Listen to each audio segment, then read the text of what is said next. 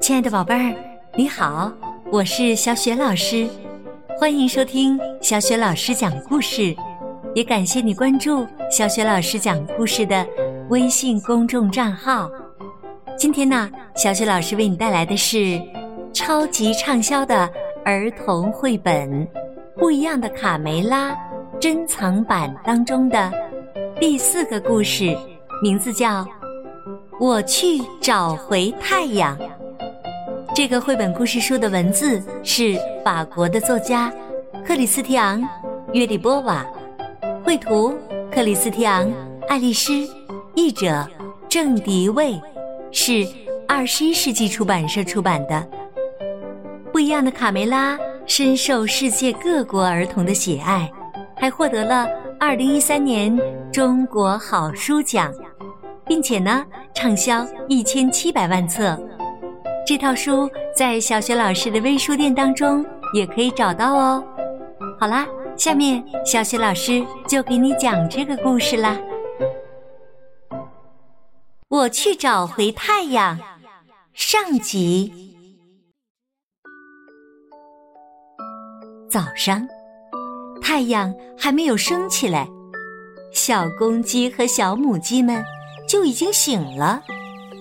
小六子、小胖墩儿、鼻涕虫、小刺头、娇气包，憋足了劲儿，齐声喊：“一、二、三，冲啊！”小鸡们嘻嘻哈哈，一同冲进了爸爸妈妈温暖的被窝。喂喂，爸爸妈妈，给我们让个位子！哎呀！这里可真暖和呀！早上的撒娇可是真够热闹的。卡门和卡梅利多也钻进卡梅拉的怀里。嗯，妈妈也给我让个位子啊！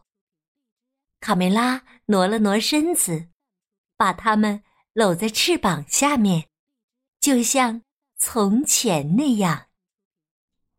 爸爸皮迪克早就开始了每天的工作，叫醒太阳。他们趴在窗户上，崇拜的望着站在草垛顶上的父亲。爸爸，你太伟大啦！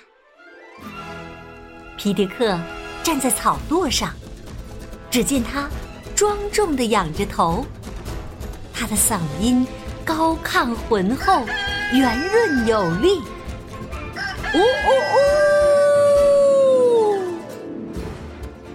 呜！啊，奇迹出现了！随着皮迪克的打鸣声，一轮红日从天边冉冉升起。卡门和卡梅利多冲着爸爸跑去。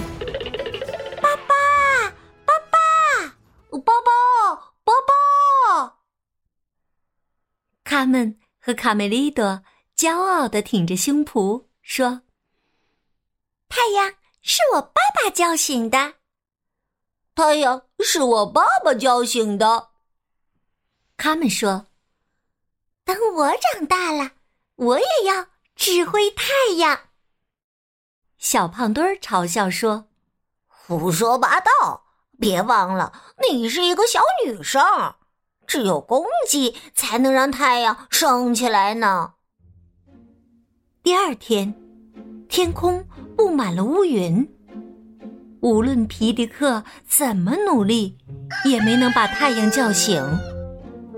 更糟的是，还下起了大雨。他们站在窗台上，冲着爸爸远远的喊着：“别担心。”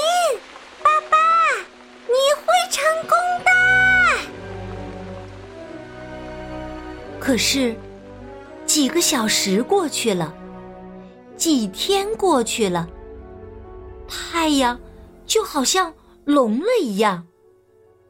连续两个星期都不见太阳的踪影。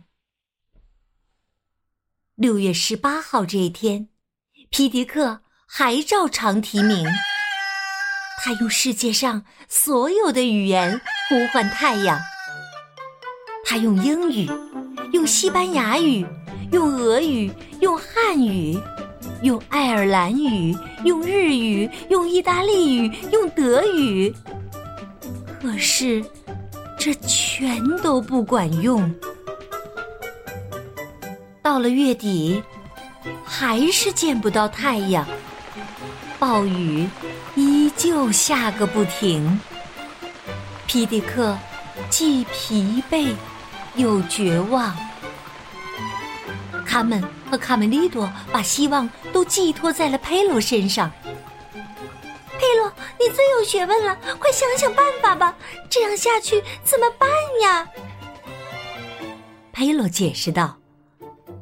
你们要知道，我的孩子，太阳呃其实是天上的一个呃巨大无边的蛋黄。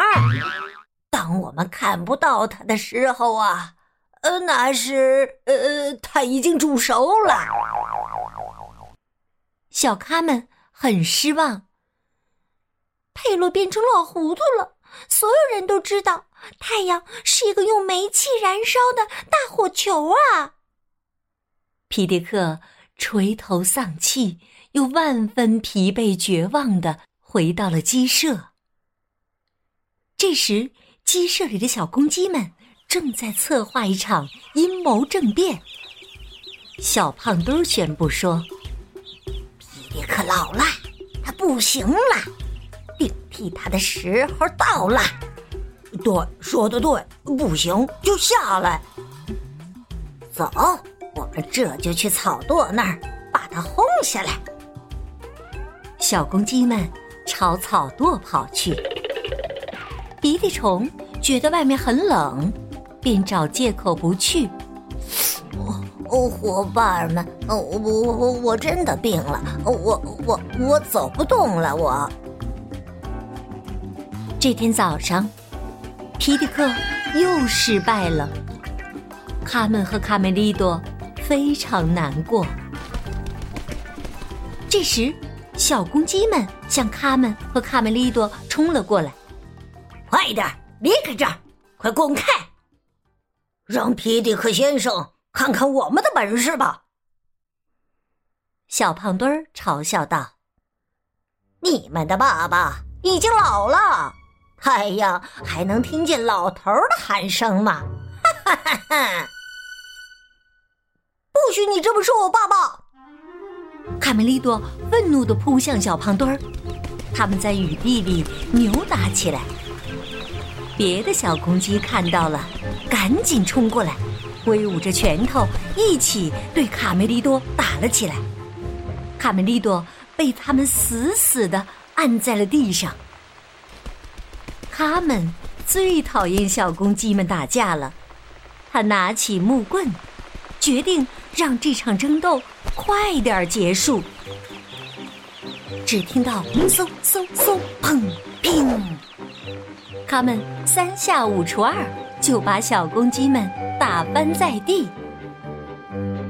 卡梅利多揉着被打疼的屁股，对卡门说：“哎呀，卡门，如果不是你插手，我就被我就被……”卡门说。哈哈，幸好没把你的嘴给打歪。这时，他们看到了小绵羊贝了，他们就拉着卡梅利多走向悲了。